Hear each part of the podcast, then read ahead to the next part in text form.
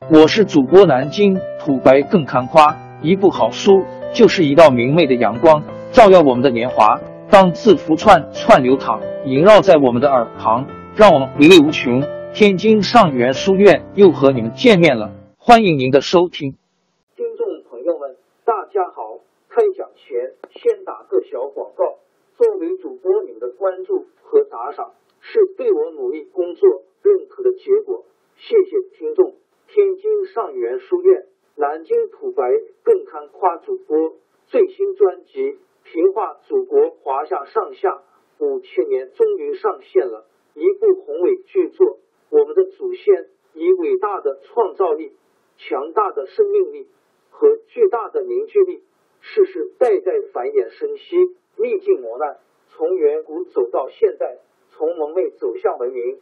全书共计。两百八十三回，作为播客，我劳动我所得，付费的有声书来了，你愿意为此花钱花时间吗？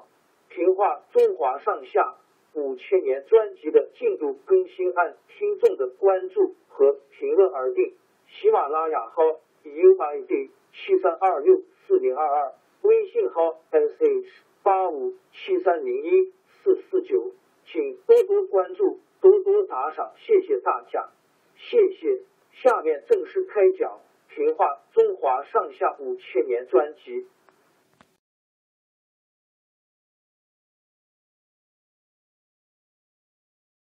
北魏自从太武帝死去后，政治腐败，鲜卑贵族和大商人压迫人民，不断引起北方人民的反抗。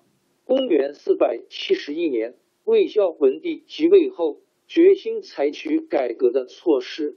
魏孝文帝规定了官员的俸禄，严厉惩办贪官污吏，实行了均田制，把荒地分配给农民，成年男子每人四十亩，妇女每人二十亩，让他们种植谷物。另外还分给桑地，农民必须向官府交租服役。农民死了，除桑田外，都要归还官府。这样一来，开垦的田地多了，农民的生产和生活比较稳定，北魏政权的收入也增加了。魏孝文帝是一个政治上有作为的人，他认为要巩固魏朝的统治，一定要吸收中原的文化，改革一些落后的风俗。为了这个，他决心把国都从平城（今山西大同市东北）迁到洛阳。他怕大臣们反对迁都的主张，先提出要大规模进攻南齐。有一次上朝，他把这个打算提了出来，大臣纷纷反对。最激烈的是任城王拓跋成。孝文帝发火说：“国家是我的国家，你想阻挠我用兵吗？”拓跋成反驳说：“国家虽然是陛下的，但我是国家的大臣。”明知用兵危险，哪能不讲？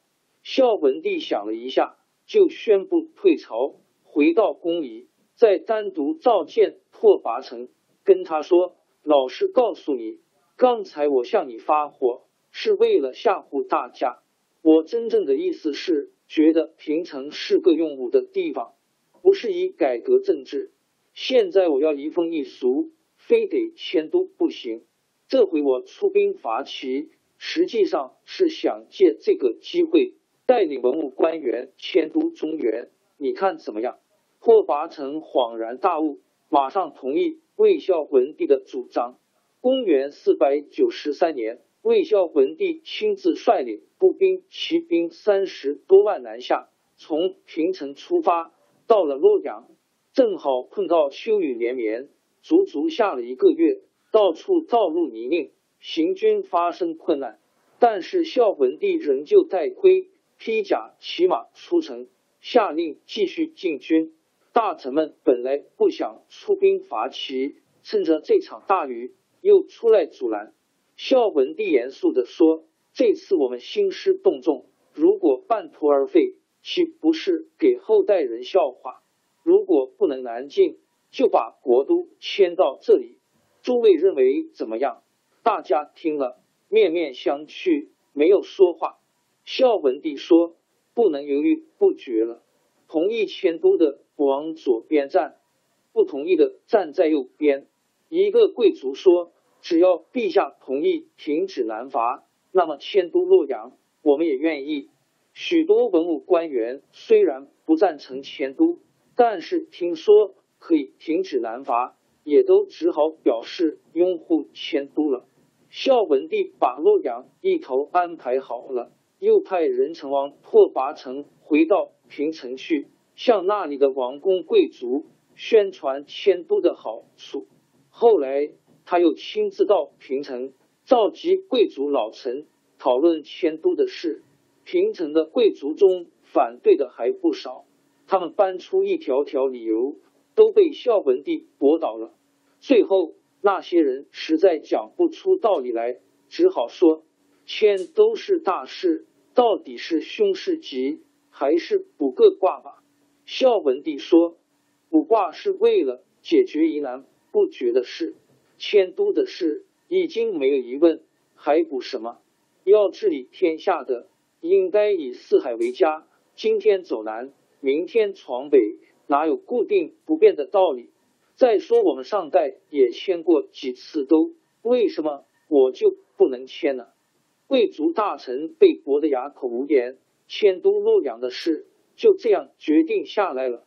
孝文帝把国都迁到洛阳以后，决定进一步改革旧的风俗习惯。有一次。他跟大臣一起议论朝政。他说：“你们看是移风易俗好，还是应选守旧好？”咸阳王拓跋喜说：“当然是移风易俗好。”孝文帝说：“那么我要宣布改革，大家可不能违背。”接着，孝文帝就宣布几条法令，改说汉语。三十岁以上的人改口比较困难，可以暂缓；三十岁以下。现在朝廷做官的一律要改说汉语，违反这一条就降职或者撤职。规定官民改穿汉人的服装，鼓励鲜卑人跟汉族的士族通婚，改用汉人的姓。北魏皇室本来姓拓跋，从那时候开始改姓为元。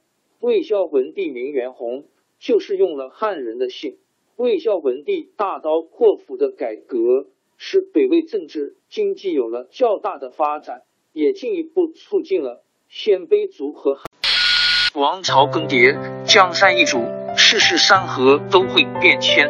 其实我们无需不辞辛劳去追寻什么永远，活在当下，做每一件自己想做的事，去每一座和自己有缘的城市，看每一道动人心肠的风景，珍惜每一个擦肩的路人。